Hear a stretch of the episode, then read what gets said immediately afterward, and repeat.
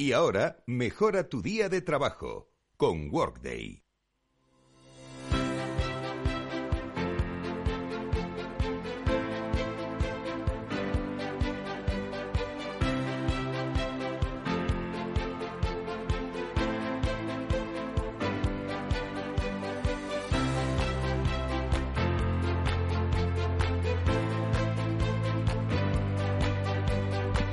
Mejora tu día con Worday. Vamos a hablar del futuro del trabajo. Oh, qué gran tema.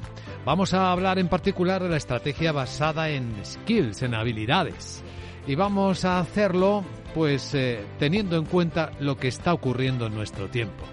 Ya saben que el mundo del trabajo está viviendo cambios radicales en todo el planeta. Mientras que las predicciones sobre la gran renuncia se están haciendo realidad, los líderes, los empleados siguen intentando habituarse a modalidades de trabajo híbrido y flexible.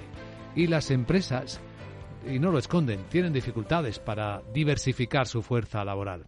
Es uno de los mayores cambios ahora mismo, seguramente, la creciente importancia de las skills, las habilidades, tanto la de los empleados como las de las empresas. Así que vamos a hablar de ello con nuestro invitado y especialista de Workday, Adolfo Pellicer, es Country Manager de Workday Iberia. ¿Cómo estás, Adolfo? Muy buenos días. Buenos días, Luis. ¿Qué tal? ¿Cómo estás? Pues bien. Oye, que la gran renuncia sigue, ¿eh? que algunos siguen marchándose y algunos no vuelven. En Estados Unidos están como locos hablando de este tema. Bueno, pero esto afecta también a Europa, a España en menor medida, pero también hay casos. ¿eh? Los conocemos, seguro, tú y yo. ¿A que sí? Sí, sin duda, sin duda. Está, está afectando globalmente a, cualquier eh, compañía y recientes eh, eh, pues encuestas a CEOs indican que más del 30% de ellos están preocupados por esto.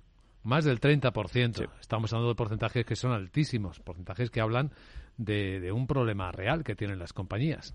Así que vamos a entrar en materia en esta cuestión que nos parece muy importante las empresas están entre profesionales que se marchan esa gran renuncia y el desafío de cubrir puestos de trabajo eh, de una forma flexible y luego retener el talento.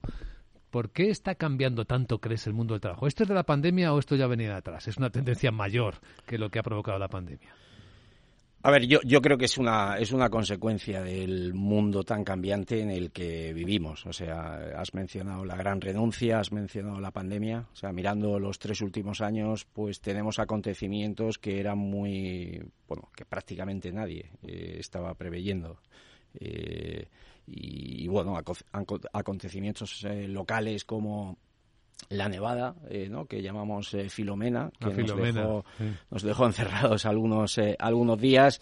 el pasado año, ¿no? Pues una guerra con unas consecuencias muy considerables, tanto a nivel personal como pues, a nivel de energía, a nivel de inflación. entonces, bueno, pues la consecuencia de estar en un mundo totalmente cambiante, con una incertidumbre grande, hace que sea complicado planificar y hace que el mundo del trabajo eh, en sí cambie, o sea, y necesite ser mucho más ágil y eh, escuchar un poquito más al empleado. Está claro, ya en ninguna empresa se planifica como antes. Aquellos planes estratégicos a 10 años, 5 años, incluso a 3 parecen hoy imposibles de hacer, ¿no? Ahora solo funciona planificación dinámica y, eh, agilidad, ¿no? Y lo más dinámico posible, ¿no? Yo le preguntaba a un, a un CEO hace poco y me decía, mira, yo es que necesito un cuadro de mandos en tiempo real. Dices, casi planificamos al día. Digo, al día, pero eso es muy exagerado.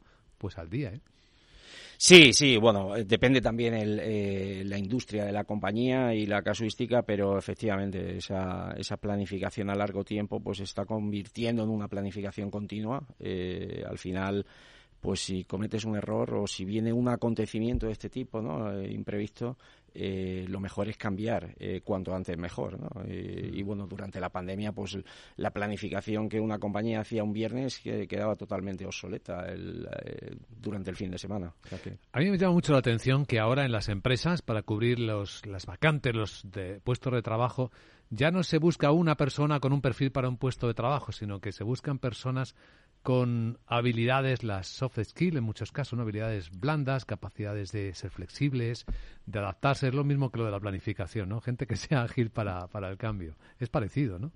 Sí, efectivamente. O sea, la gestión del talento basada en skills está tomando protagonismo y ya no contratas una persona pensando en un puesto de trabajo en concreto, sino pensando más allá. Incluso eh, quizás estás, pensando en un proyecto. Eh, entonces eso es una es una realidad es una realidad que está a día de hoy en, en la mayoría de compañías la transformación digital y sostenible que, estamos eh, viviendo, pues está dando lugar a nuevos puestos de trabajo y con skills, con habilidades eh, muy concretas, ¿no? Entonces, pues al final está cambiando mucho y, muy rápido. Vosotros las tenéis bien estudiadas, ¿no? En Workday. Veis qué tipo de habilidades, skills, ¿no? Están pidiendo las empresas ahora mismo. Sí, eh, también depende, obviamente, del, del, sector, pero bueno, pues eh, hay eh, incluso en el reciente eh, foro de Davos no ha salido un ranking no con las 10 en el informe que, que, suelen hacer pues ha, salido publicado un ranking con los 10 skills más demandados y uno de ellos pues es la, la, la, programación en nuevas tecnologías no es, es, uno de ellos las habilidades tecnológicas, la capacidad de adaptarse ¿no? a los cambios tecnológicos. Em, para muchos estos cambios son, suponen ya un enorme desafío. Eh, algunos los tienen miedo y otros eh, lo están viendo como una enorme oportunidad. Si somos de los que lo vemos como una oportunidad, ¿por qué creeríamos que esto es una oportunidad, Adolfo? A ver, eh, eh, obviamente los, eh, o sea, el desafío es grande, pero si lo abordamos bien, pues se convierte en oportunidad, ¿no? y, dónde están las oportunidades, pues la, la, oportunidad está en ser capaz de atraer el mejor talento. Todos queremos ir a, por los mejores, a por las personas más cualificadas, a por las personas que tienen los, los skills eh, más demandados, ¿no? Entonces, em, cualquier compañía se puede adelantar a esto. Eh, y puede, la pequeña puede adelantar y puede ir más rápida a la hora de atraer talento eh, y fidelizar ese, ese talento en, en, la compañía. Entonces, bueno, pues aquí está una de las, de las oportunidades que, que representa este cambio de paradigma. Que es competir mejor, hacerlo mejor que los demás, si eres capaz de seleccionar bien, de atraer el talento y luego de fidelizarlo. ¿eh? Lo de fidelizarlo tiene también su, su dificultad, ¿no? Bueno, obviamente, eh, de nada vale eh, atraer talento si luego no estamos fidelizando ese talento de forma apropiada, si luego pues no tenemos políticas de diversidad, inclusión o pertenencia eh, que me ayuden a, ese talento diverso que estoy atrayendo porque tiene unos determinados skills que son los que se están demandando, eh, no vale absolutamente nada. Y de hecho, bueno, pues eh, es costoso atraer talento, pero también es eh, muy costoso y hay que prestar mucha atención a la, a la retención del talento. Sí, ahora más que nunca el salario no es lo más importante, ¿no? Siempre se ha dicho que cuando alguien cambiaba de empresa, en realidad lo que cambiaba de lo que quería cambiar era de jefes, ¿no?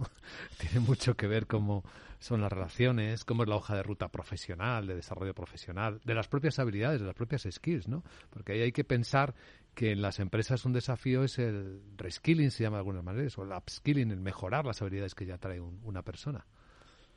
Sí, efectivamente. Eh, comentabas el tema del salario ¿no? y el tema del jefe. Eh, salario siempre es algo que está encima de la mesa, pero al final lo que los empleados em, demandan es transparencia. O sea, entender eh, por qué estamos en este rango salarial y entender cómo puedo progresar. O sea, pues si tengo determinados skills, eh, voy a poder progresar y voy a poder acceder a, un, a una banda salarial eh, distinta.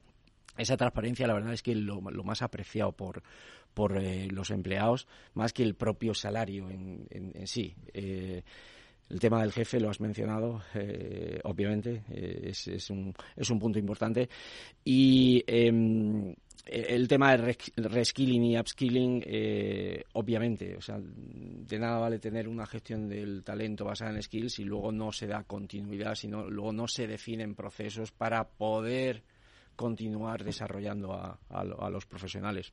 Así que entiendo que una parte de que esto funcione es conectar a los profesionales al talento con, los, con la planificación dinámica de la empresa, ¿no? Porque si no hay visibilidad del talento de por dónde va la empresa y cómo es capaz de moverse, ser resiliente, responder a los desafíos, no, no va a tener ese sentido de, pertenencia a la propia compañía. Has comentado varios temas muy importantes. Eh, el tema de la planificación de la fuerza eh, laboral ¿no? Es, tremendamente importante y está cambiando. Ya no solamente porque sea dinámica, sino porque eh, se planifica con mucho mayor de detalle. O sea, las compañías están planificando cuáles son los skills que vamos a necesitar el año que viene, cuáles son los skills que vamos a necesitar dentro de dos años. No es simplemente necesitamos 10 personas o 100 personas eh, de este departamento, de este área, de este área funcional sino se baja al detalle de planificar los skills. Eh, y, bueno, pues esto em, no es sencillo hacerlo y las compañías que consiguen llegar a este nivel pues se están adelantando al, al resto. Dices, Adolfo, que no es sencillo. Me parece muy difícil, ¿no? Bueno, no es sencillo porque lo primero para planificar, igual que estamos cuando estamos haciendo una planificación financiera de los estados financieros, de la cuenta de resultados o del balance de situación, o de la tesorería a, a dos, tres años, pues es, fundamental saber lo que tenemos hoy. ¿no? Eh, si quiero planificar la tesorería, tendré que saber cuál es mi posición de caja hoy. Si quiero planificar la cuenta de resultados, tendré que saber cómo voy a terminar el año, este año, o cómo preveo terminar para poder planificar lo que queremos que suceda o pensamos que va a suceder en los próximos años. El tema de los skills es exactamente lo igual.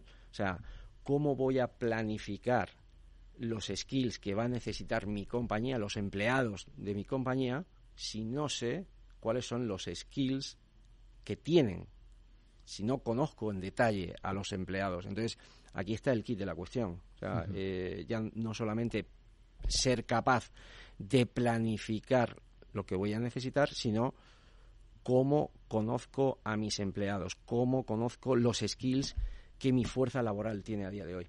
Así que nos estás eh, llevando, Adolfo, a una mirada más elevada. Es decir, las empresas, las compañías necesitan ahora diseñar y desarrollar una estrategia basada en skills, ¿no? Es una evolución, en cierto modo, a lo que eran las estrategias anteriores. afortunadamente, muchas de ellas ya, ya, ya, lo tienen. Eh, es una evolución, como tú, diga, como tú dices, o sea, no, tampoco es blanco-negro. Al final, eh, pues cuando estamos mirando a, un empleado, a un colaborador para eh, un puesto de trabajo, estamos validando eh, los skills que tiene, las habilidades que tiene para desempeñar correctamente ese puesto de trabajo. Ahora lo que se trata es de ir más allá. ¿Qué habilidades tiene el empleado que para el puesto actual no son necesarias, hmm. pero sí que pueden ser necesarias para una progresión o para un movimiento o para desempeñar cualquier otra, cualquier otra posición.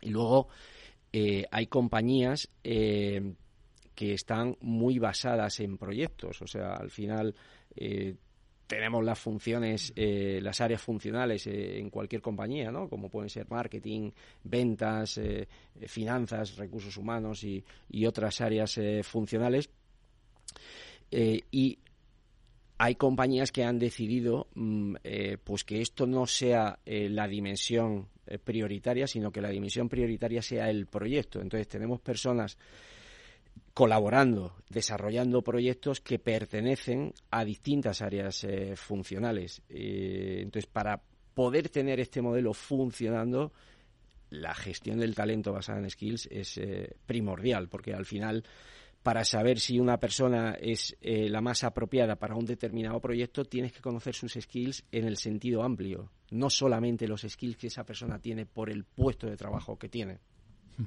¿Y cómo se cuadra todo esto, que me parece ahí que la parte mm, crucial con los objetivos de negocio?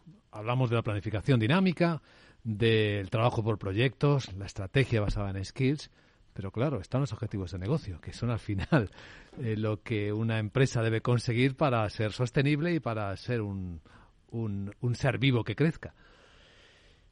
Obviamente, o sea, eh, al final se trata de encontrar el equilibrio, ¿no? O sea, las empresas tienen que ser rentables, eh, pero también tienen que ser sostenibles y,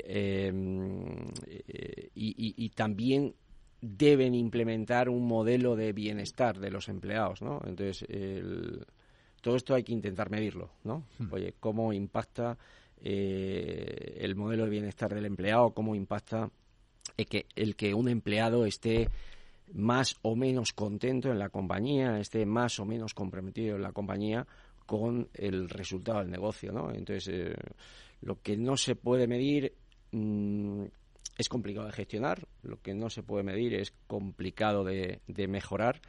Eh, entonces, bueno, pues eh, hay, hay, modelos en los que nos permiten pues tener una idea bastante exacta del compromiso del empleado con la compañía. Hmm. Eh, estos modelos pasan por escuchar mucho más al empleado de lo que estábamos haciendo hasta ahora.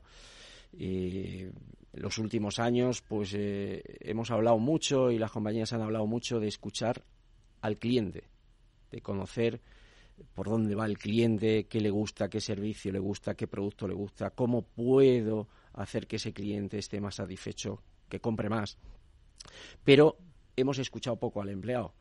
También porque la tecnología no estaba totalmente preparada. Eh, y hoy ayuda mucho más, ¿no? La tecnología, a escuchar al empleado, porque eso requiere tiempo. Sin duda alguna. O sea, eso requiere un cambio de modelo. Eh, requiere un cambio de modelo más que tiempo. Eh, realmente aquí en WordAid escuchamos al empleado y, tenemos una encuesta todos los viernes. Semanal semanal, una encuesta que, como digo, eh, pues llega al inbox del empleado, al móvil, eh, cada viernes por la mañana. El empleado la puede contestar en tiempo récord, en tres, cuatro minutos desde el móvil la puedes eh, contestar. Y eso lo que en nuestro caso nos da es mucho conocimiento mucho conocimiento sobre nuestros empleados. ¿Para qué? Pues para poder tomar las, mejores decisiones y poder hacer que ese empleado está mucho más comprometido con, la compañía.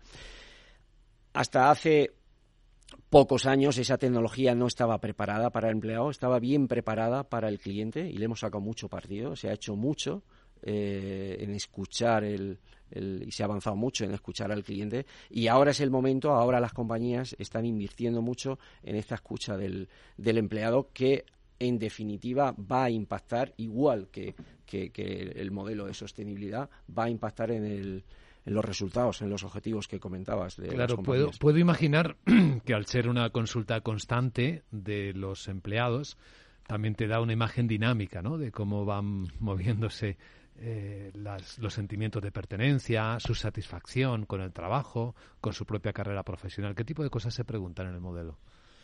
Bueno, hay preguntas. Eh, eh, depende del estado de madurez de la compañía, depende del, del, sector de la compañía, pero bueno, pues son preguntas tan sencillas como, oye, mm, los ejecutivos de tu compañía transmite bien, están transmitiendo bien la estrategia de ella, te sientes partícipe de ella, tu jefe contrata bien o tu jefe no contrata bien, eh, te sientes, eh, o sea, recomendarías la compañía a, pues, pues a un compañero para una, para una nueva posición. O sea, al final eh, esas preguntas van, van rotando y, también se van adaptando, como digo, al grado de madurez de la compañía. No es lo mismo pues una compañía tecnológica, como es el caso de WordAid, en el que estamos acostumbrados a, a, contestar, ¿no? a dedicar esos cuatro o cinco minutitos, porque sabemos que eso luego tiene un retorno, porque sabemos que somos escuchados por la, por la compañía que en una compañía, digamos, más tradicional, sin ese corte tecnológico en el que quizá a lo mejor esta, esta encuesta pues se reduce a una vez al año eh, o incluso una vez eh, cada dos años. Entonces, hay, hay, como tú dices, el tema eh, de, de, esa dinámica, pues te, te das la situación en ese momento concreto. Pero es que eh, de un año a otro puede venir una pandemia, puede venir una guerra, eh, los empleados de mi compañía pues mm, o las empleadas se pueden quedar embarazadas eh, o los empleados pueden convertirse en padres. Entonces la situación que había hace unos meses es distinta. Lo que demandan mis empleados es distinto a lo que demandaban hace únicamente seis meses. Entonces eso, eso es Muy importante eh, como indicaba, afortunadamente la tecnología está preparada para ello. Eh, las empresas están muy sensibles, están invirtiendo mucho, sobre todo especialmente después de la, de la pandemia, tiene, eh, tenemos demostrado que tiene un impacto muy directo en, el negocio. Porque esta tecnología, Adolfo, nos cuentas el caso de cómo lo usáis internamente en Worday, pero está es una tecnología accesible para cualquier tipo de negocio y adaptable ¿no? a sus circunstancias. Sí, totalmente. Tenemos eh, miles de clientes eh, globalmente y cada vez más los clientes se están animando a utilizar esta tecnología y nos están haciendo eh, preguntas eh, muy similares a, las que a las que tú nos estás eh, me estás haciendo. Claro, porque es una herramienta que para la gestión de recursos humanos es maravillosa, ¿no? Estos son datos que permiten a quienes toman las decisiones en la compañía saber si están obteniendo la respuesta que buscan o no y virar, ¿no? Pivotar o cambiar si lo necesitan. Totalmente, o sea, es al final es una es un gran almacén de datos en el que tienes toda la información del empleado sobre eh, y cómo va cambiando de un trimestre a otro, de un mes a otro, y puedes ver eh, pues que determinados acontecimientos están impactando. Y luego lo más importante es que es una tecnología que eh, en función de las respuestas de los empleados te propone iniciativas. Ah, eso es casi inteligencia artificial o es inteligencia es Inteligencia, Es inteligencia artificial eh, de la que está dotada la, la, solución y te propone eh, pues esas iniciativas para ser implementadas en el, en el corto en el corto medio plazo y poder ver cómo están impactando en, en los empleados. Un ejemplo. Bueno, pues eh, comentabas anteriormente el salario. Eh, pues eh, cuando tienes equipos en los que es, equipos de nueva creación o equipos que se han creado pues fusionando varias áreas o tienes nuevos empleados que se incorporan, se han incorporado recientemente a la compañía, en ocasiones sale el tema del salario, ¿no? Y, y, bueno, pues hay lo que tienes es información anónima, eh, al final está agregada por equipos, eh, pero tiene la posibilidad de que si un empleado te está dando una reclamación o, una reclamación o, mm. está eh, realizando un comentario que tú consideras que debes aclarar, pues te puedes dirigir, no sabes quién es, pero te puedes dirigir al empleado y solicitarle una, una reunión, oye, para aclarar ese tema. Si el empleado lo considera oportuno, pues al manager eh, le dirá, ok, eh, soy mm, esta persona y, bueno, pues hablemos. Es un excelente ejemplo y una herramienta que, claro, es muy útil para una planificación dinámica. Pues Adolfo Pellicer, Country Manager de Word de Iberia, gracias por esta conversación que ha sido muy estimulante intelectualmente y nos ha puesto de manifiesto cómo mejorar nuestro día en el trabajo. Gracias y hasta el próximo encuentro. Muchas gracias.